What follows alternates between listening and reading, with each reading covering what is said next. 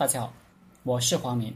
这节课我们接着分析九地篇原文：师无法之赏，玄无政之力，犯三军之众，若十一人，犯之以事，勿告以言；犯之以利，勿告以害。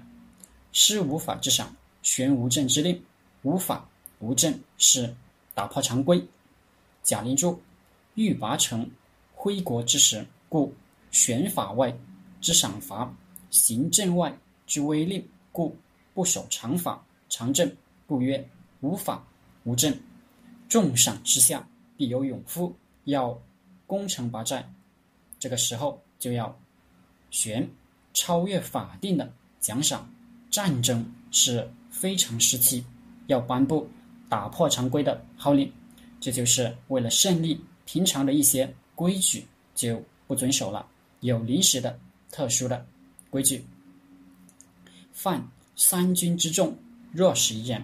曹操说：犯就是用严明赏罚，虽用众，若使一人也。犯就是用的意思，赏罚明确，指挥三军。就像指挥一个人一样方便整齐，这就是前面多次讲过的治重与治广，用重与用广。犯之以事，勿告以言。苗成珠，但用以战，不告以谋。王羲，勤谢则谋乖，只管叫士卒去执行任务，不要说明为什么。为什么呢？知道为什么人的的人多了，就容易泄密。被人推测你下一步要干什么？张玉柱任用之于战斗，勿论之以权谋。人之谋则已也。这是第二个问题。你告诉士卒为什么，他就要思考，要分析。一思考分析，就难免要怀疑，他就不能坚定踏实的跟你干。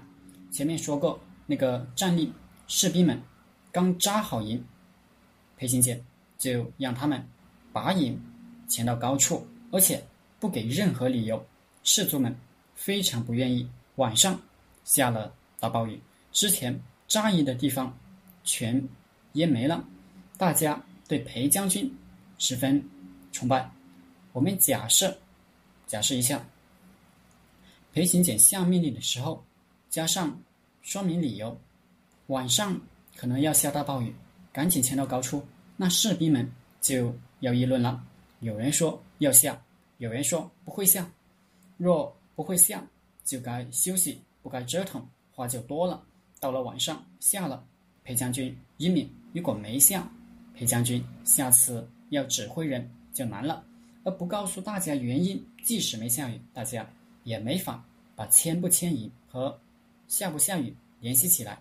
裴将军想什么，不是咱们能猜的，高深莫测。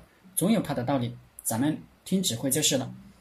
所以为将者要让士兵们对你深信不疑，但深信是原因，不疑才是目的。所以最好的方式是不给他们信不信的机会，直接不疑就是犯之以利，勿告以害。